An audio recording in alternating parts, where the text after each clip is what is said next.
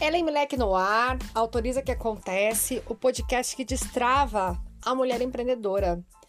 No nosso episódio de hoje eu queria te falar um pouco de saúde.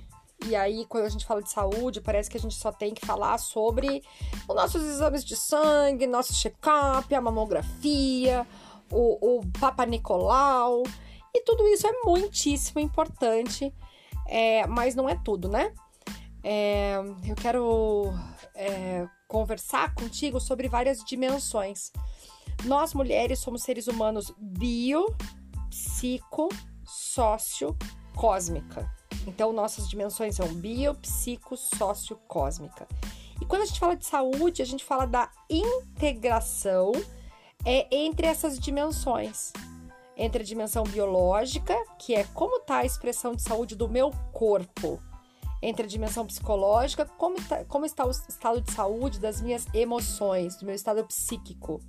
Entre a dimensão social, como, como está o meu estado de saúde das minhas relações e da minha identidade social como empreendedora. E entre a relação cósmica, como está o meu estado de saúde da minha espiritualidade. E pensando nessas dimensões e avaliando o nosso estado de saúde dessas dimensões, é que a gente vai chegar numa saúde que é integrativa, né? Que a gente se alinha, o que a gente sente, o que a gente pensa, o que a gente fala, como a gente age, quais são os tipos de relações que a gente tem. Quando a gente está empreendendo e abrindo esse projeto, é muitíssimo importante que o teu projeto de empreender seja a expressão de todas essas tuas dimensões de um jeito autêntico. É, o seu negócio vai dar super certo se ele for a tua expressão do, do, teu, do teu estado biológico, se ele for a expressão do que você dá conta de fazer, de, do que você é, empresta da sua saúde, do teu corpo para esse projeto. Não adianta você fazer um projeto, por exemplo, que te tira o sono, que te deixa exausta, que faz com que você é, passe por cima de horas de descanso, de horas de alimentação saudável, de momentos com a sua família. Não adianta pegar um projeto que te, te arranca a alma, ele não dura muito tempo. É, o, os projetos também, quando você. Os projetos também que tem a expressão, por exemplo, do teu estado psicológico, do teu estado emocional. É, o teu empreender tem que estar alinhado com de fato aquilo que você acredita como valores, aquilo que te faz bem, aquilo que te canta na alma, que te gera alegria, que te gera bem-estar. E aí você coloca no teu projeto todas as tuas emoções. É, eu, Ellen, sou intensa, sou amorosa, sou alegre, motivo, tenho energia. E o meu trabalho é uma expressão disso, né? Ele tem o tempo todo a expressão disso. É, na dimensão relacional, o meu projeto ele fala com as pessoas que eu amo, ele atende as mulheres que eu amo, ele atende as pessoas que eu acolho, que eu gosto de estar perto, eu gosto de ver uma mulher se realizar, eu gosto de ver uma mulher falando de dinheiro, ficando rica, ficando livre, se expressando livremente. No meu trabalho, então, tem essa marca dessa relação. E a minha espiritualidade é acolhida no meu projeto de empreendedorismo é, porque carrega a minha intuição, porque carrega a minha energia com Deus, porque eu me sinto um canal de criação, eu me coloco a serviço do Criador para fazer o meu trabalho. É, olha para as tuas dimensões biopsico sociocósmica, avalia as tuas dimensões e vá ajustando o seu ato de empreender com tudo isso, porque com certeza você cria um negócio é que você vai gostar de ficar nesse negócio por 5 anos, 10 anos, 15 anos, 20 anos, e é um negócio que vai te trazer liberdade e vai te trazer riqueza. A gente é bem paga para fazer o que a gente ama, quando a gente ajuda as pessoas do jeito que faz sentido pra gente. E isso é indubitavelmente, não tenho nenhuma dúvida que eu já vi pessoas investindo muita energia em projetos que não tinham nada a ver com elas, mas pareciam projetos promissores que duraram só um ano. E vi gente colocando muita energia em projetos que pareciam inocentes ou infantis e aquilo crescendo de um jeito a tornar-se uma fortuna.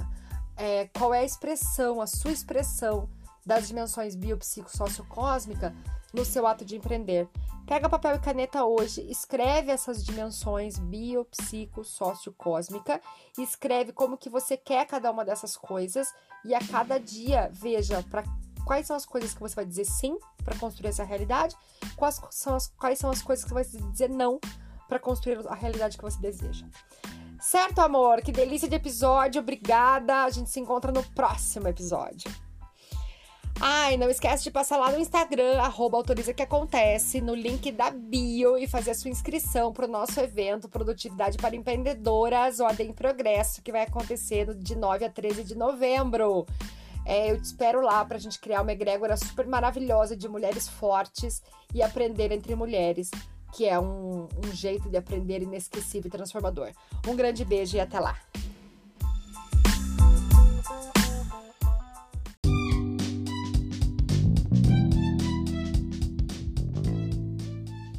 Ellen Milek no ar, autoriza que acontece, o podcast que destrava a mulher empreendedora. O episódio de hoje eu vou fazer muito inspirada nessa assinatura Autoriza que acontece. Vou te contar um pouco dessas práticas de autorização pessoal e como isso virou o lema do meu trabalho. Quando eu tinha perto de 9 anos, eu estava na terceira série, pequena, é, eu estudava no colégio de freira, eu morava numa cidade do interior do Paraná e eu era a esquisitinha da turma porque eu era aquela menina que terminava antes. Um pouco antes disso, é, essa história é quando eu tinha 10 anos, né? 9, 10. Um pouco antes disso, quando eu tinha uns 5 anos de idade, quando eu era bem pequena mesmo, já aconteceu uma coisa bem estranha. É, a professora do prézinho, né? Minha professora do pré, ela olhava os meus desenhos e tudo era muito pintado assim de roxo, marrom, preto, é, cor muito forte, muitos rabiscos. E a professora começou a ficar muito preocupada e chamou a minha mãe na escola. Falou: Olha, eu queria conversar com a sua filha, é, eu queria conversar com você sobre sua filha, né? E é, porque a gente está muito preocupada com essa esse desenvolvimento da personalidade dela, porque os desenhos dela são muito agressivos, é muito preto, marrom e roxo. Então a gente está preocupada com ela. E aí a minha mãe achou aquilo estranhíssimo, né? Porque não, apresentava nenhum comportamento que fosse é, fora de qualquer padrão de normalidade de uma criança de 5 anos. E aí começou a observar, aí minha mãe começou a observar o que, que poderia estar acontecendo. É, e perguntou para mim, né? É, conversou comigo na época. Óbvio que eu não lembro. Óbvio que eu tô contando essa história das 200 vezes que ela já me contou. E aí ela perguntou para mim, olha, por que que você faz isso, né? O que que acontece? Como que é que a professora fala? Daí eu falei, mãe, a professora fala assim, quem terminar pode brincar. E eu termino e vou brincar. E aí minha mãe entendeu que o grande barato era que eu queria terminar. E aí aquela corzinha amarelinha, cor de rosinha, é, muito clarinha não aparecia, não parecia que, que eu tinha terminado. Aí eu tacava ali um marrom, preto, roxo, terminava logo e ia fazer o que eu queria, que era brincar, que não era ficar pintando de amarelinho a beiradinha da beiradinha do solzinho do desenho. E aí minha mãe foi falar com a professora que eu estava completamente normal, que estava tudo bem. É, na sequência, eu era um pouquinho mais velha, assim, tipo seis, sete, talvez e tinha uma atividade na minha escola que tinha que colar uma casinha é, numa folha de papel. E, e a, a, o nosso uniforme da escola era uma camiseta que tinha uma casinha. Uh, no uniforme era uma casinha desenhada. Daí eu olhei aquelas revistas e eu não, não tava achando aquela casinha para poder terminar logo, né? Para poder sair dali de uma vez e, e brincar. E eu olhei pro uniforme da minha amiguinha e vi a casinha. E eu falei, ah, amor, é, deixa eu recortar a casinha da sua camiseta e colar. E aí, meu bem, pasme você desmaie. Esse ser humano tão ajuizado nos dias atuais que vos fala hoje recortou a tar da camiseta a casinha da menina e colou na folha de papel. Lógico que aí eles queriam me internar, né? Daí era certeza absoluta que eu era uma psicopata mirim, né? e me perguntaram por quê. E a minha mãe falou que eu fiz uma carinha de anjo, coisa mais linda, e respondi. Eu cortei porque ela deixou. É, minha mãe achou genial. Isso é verdade, por que a menina deixou também, né? Eu peço, a menina fala sim, temos um acordo. E aí eu cresci mais um pouco nessa história dos 10 anos, 9, 10 anos da terceira série que eu comecei contando. É, e nesse dia a, eu terminava as coisas rápido, né? Eu sempre terminei mais rapidinho que todo mundo. E aí eu tinha uma professora que começou a sacar que eu terminava rápido, e ao invés de uma coisa para fazer, ela me dava duas, três, quatro, cinco coisas para fazer. E eu fazia rápido e terminava no mesmo tempo que todo mundo. as cinco coisas. Só que um dia eu fui sacando que eu tinha muita coisa para fazer. E o povo tinha metade das folhinhas que eu recebia. E aí eu perguntei ao prof, por que, que eu tenho tanta folha e a pessoa tem tão pouca? E isso eu já lembro muito bem. É... Aí ela falou, não, mas a sua lição é maior. Eu falei, mas por quê? Aí ela disse, porque você termina rápido. Eu falei, tá, então eles são devagar e eu tenho que ser castigada? Eu não quero fazer. Aí a professora falou, você tem razão. Então vamos fazer o seguinte: você pode terminar e aí você pode sair da sala, escolhe um lugar do colégio, ou a quadra, ou a biblioteca para ficar. E quando você escutar o sinal, você volta. E eu achei o máximo aquilo, né? Uau, eu vou terminar, eu vou sair, e aí vou ficar livre, que sensacional. E fui é, e terminei. E catei minhas coisas e saí da sala para ir pra quadra. E na minha cabeça é, de criança, né? Eu achava que eu ia sair da, da sala e encontrar gentes, pessoas. E eu encontrei o colégio vazio. Eu não tinha tido essa experiência, porque ou eu estava dentro de sala de aula, ou eu estava no colégio na hora, no, no pátio, na hora do recreio, com o pátio cheio. E eu me deparei com o colégio sozinha. E naquela hora eu comecei a chorar. Naquele momento é, foi muito difícil. Eu fui embora da escola, minha mãe foi me buscar, eu chorava muito. E minha mãe perguntou para mim por que, que eu tava chorando. E eu disse para ela: ser diferente me deixa sozinha. Eu não quero ficar sozinha. Eu não quero ser diferente. Eu quero ser igual a todo mundo. Eu quero terminar no mesmo tempo de todo mundo. É, e aí eu entendo que nesse momento eu devo ter inaugurado esse processo de ser menos Ellen, né? Economizar na Ellen para poder me encaixar em alguns lugares que eram menores do que os meus talentos. Então, assim, Ellen fala mais baixo, Ellen fala menos, Ellen não seja exibida, não se mostre tanto. Ellen é, economiza na Ellen, né? E eu fui diminuindo e economizando para poder caber nos lugares que eu queria estar. E eu achava naquele momento que aquilo era pertencimento. E não era. Aquilo era o encaixe. E o encaixe dói, te aperta, te deixa menor. Não tem nada a ver com pertencimento. É, lógico que eu cresci e algumas coisas modificaram, outras marcaram muito. É, eu continuei sendo diferente, eu comecei a trabalhar mais cedo que todo mundo, nos, com 17 anos. E eu comecei a namorar com 16, eu casei com 20. Quando o povo da minha faculdade estava fazendo churrasco, é, eu já estava casada com a minha casa, já tinha aberto aos 20 anos a minha primeira empresa. Então, assim, eu, eu era diferente das pessoas, né? Eu, eu colecionava algumas coisas que o povo da minha idade não colecionava, e aí eu falava muito pouco delas, porque, inclusive, eu tinha vergonha de, de parecer arrogante, ou tinha vergonha de envergonhar alguém. É, até o dia que não deu mais, porque esse encaixe ele vai doendo inclusive no corpo, né?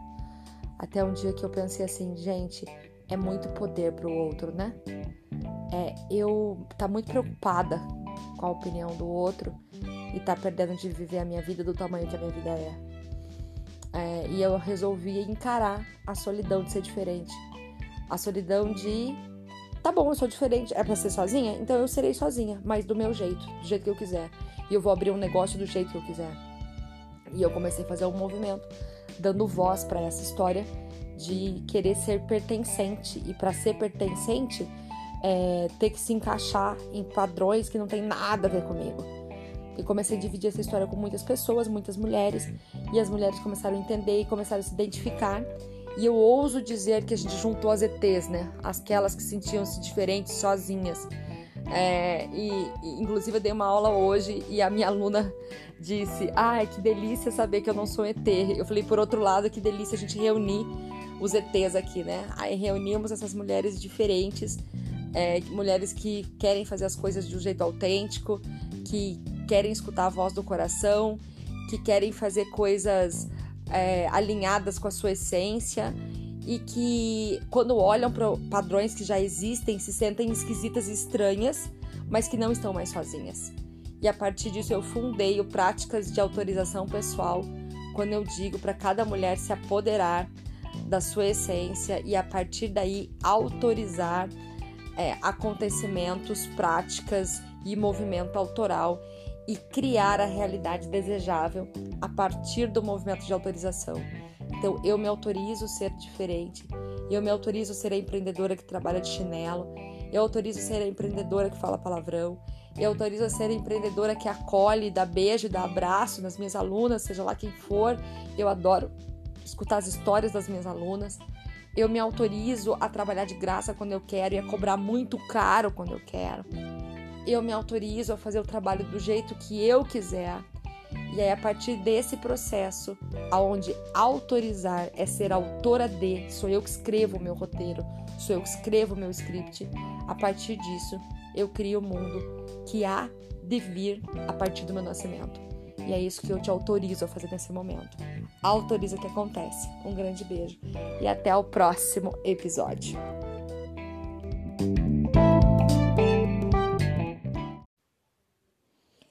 Ellen Milek no ar, autoriza que acontece, o podcast que destrava a mulher empreendedora.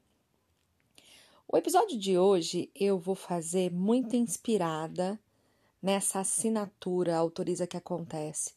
Vou te contar um pouco dessas práticas de autorização pessoal e como isso virou o lema do meu trabalho. Quando eu tinha perto de nove anos, eu estava na terceira série, pequena. É, eu estudava num colégio de freira. Eu morava numa cidade do interior do Paraná. E eu era a esquisitinha da turma, porque eu era aquela menina que terminava antes. Um pouco antes disso, é, essa história é quando eu tinha 10 anos, né? 9, 10. Um pouco antes disso, quando eu tinha uns 5 anos de idade, quando eu era bem pequena mesmo, já aconteceu uma coisa bem estranha. É, a professora do prézinho, né? Minha professora do pré, ela olhava os meus desenhos e tudo era muito pintado assim de roxo, marrom, preto, é, cor muito forte, muitos rabiscos. E a professora começou a ficar muito preocupada e chamou a minha mãe na escola. Falou: Olha, eu queria conversar com a sua filha, é, eu queria conversar com você sobre sua filha, né? E é porque a gente está muito preocupada com essa esse desenvolvimento da personalidade dela, porque os desenhos dela são muito agressivos, é muito preto, marrom e roxo. Então a gente está preocupada com ela. E aí a minha mãe achou aquilo estranhíssimo, né? Porque eu não, apresentava nenhum comportamento que fosse é, fora de qualquer padrão de normalidade de uma criança de 5 anos. E aí começou a observar, aí minha mãe começou a observar o que, que poderia estar acontecendo. É, e perguntou para mim, né? É, conversou comigo na época. Óbvio que eu não lembro, óbvio que eu tô contando essa história das 200 vezes que ela já me contou. E aí ela perguntou para mim, olha, por que que você faz isso, né? O que que acontece? Como que é que a professora fala? Daí eu falei, mãe, a professora fala assim: quem terminar pode brincar. E eu termino e vou brincar. E aí minha mãe entendeu que o grande barato era que eu queria terminar. E aí aquela corzinha amarelinha, cor de rosinha, é, muito clarinha, não aparecia, não parecia que, que eu tinha terminado. Eu tacava ali um marrom, preto, roxo, terminava logo e ia fazer o que eu queria, que era brincar, que não era ficar pintando de amarelinho a beiradinha da beiradinha do solzinho do desenho. E aí minha mãe foi falar com a professora que eu estava completamente normal, que estava tudo bem. É, na sequência, eu era um pouquinho mais velha, assim, tipo seis, sete, talvez. E tinha uma atividade na minha escola que tinha que colar uma casinha é, numa folha de papel. E, e a, a, o nosso uniforme da escola era uma camiseta que tinha uma casinha. Uh, no uniforme era uma casinha desenhada.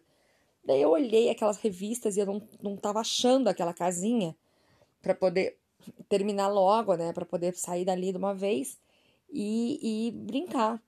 E eu olhei pro uniforme da minha amiguinha e vi a casinha. E eu falei, ah, amor, é, deixa eu recortar a casinha da sua camiseta e colar. E aí, meu bem, pasme você desmaie. Esse ser humano tão ajuizado nos dias atuais que vos fala hoje recortou a tar da camiseta com a casinha da menina e colou na folha de papel. Lógico que aí eles queriam me internar, né? Daí era certeza absoluta que eu era uma psicopata mirim, né? E me perguntaram por quê.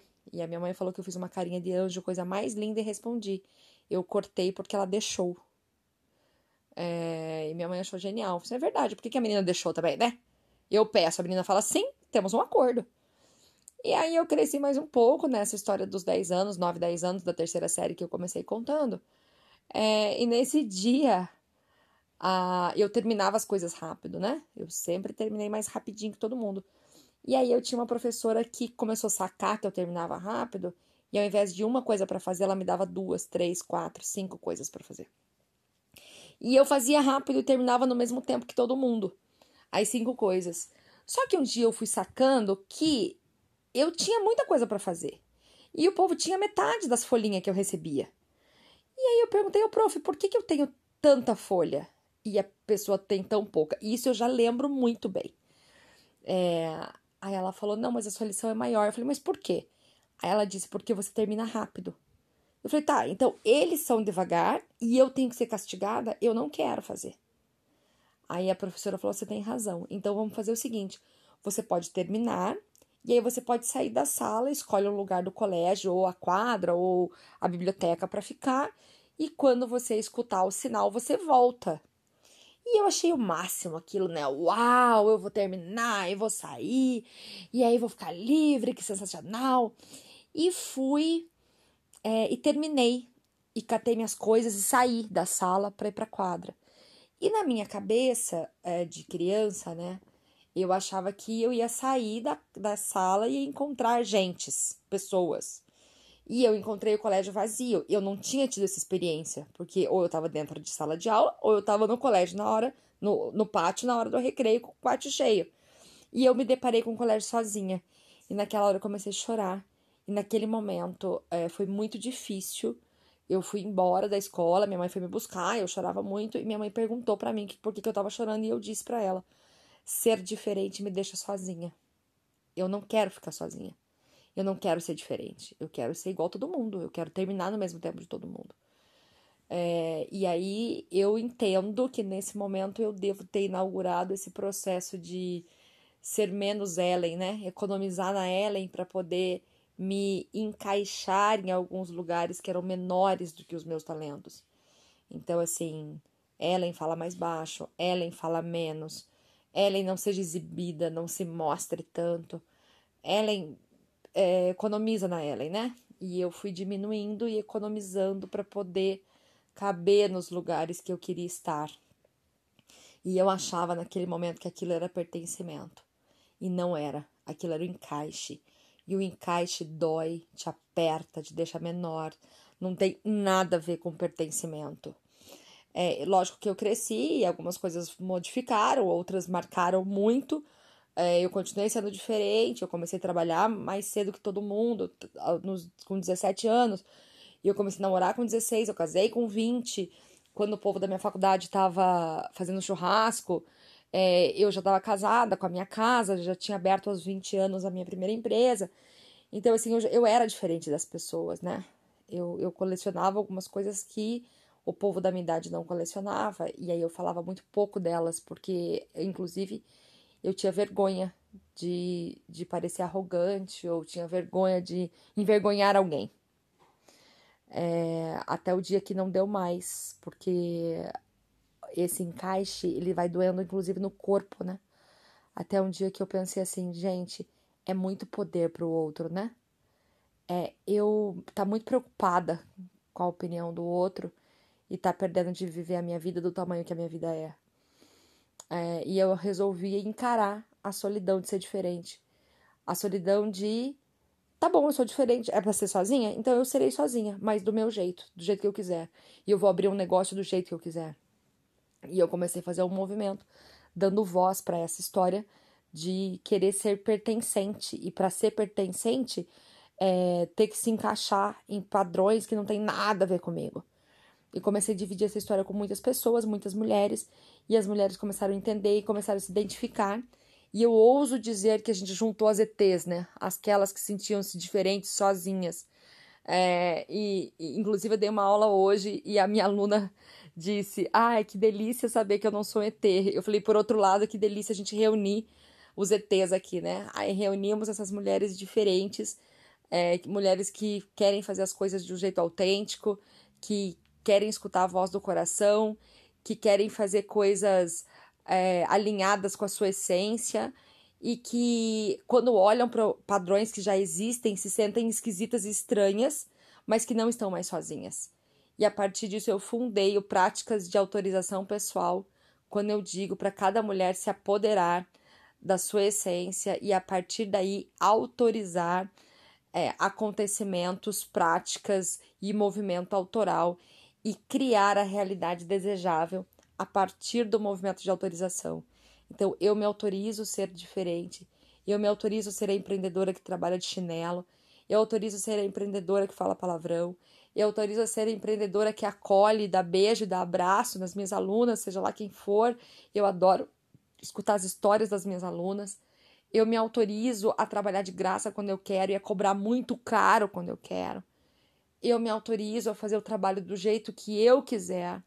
E aí, a partir desse processo, aonde autorizar é ser autora de, sou eu que escrevo o meu roteiro, sou eu que escrevo o meu script, a partir disso, eu crio o mundo que há de vir a partir do meu nascimento. E é isso que eu te autorizo a fazer nesse momento. Autoriza que acontece. Um grande beijo e até o próximo episódio.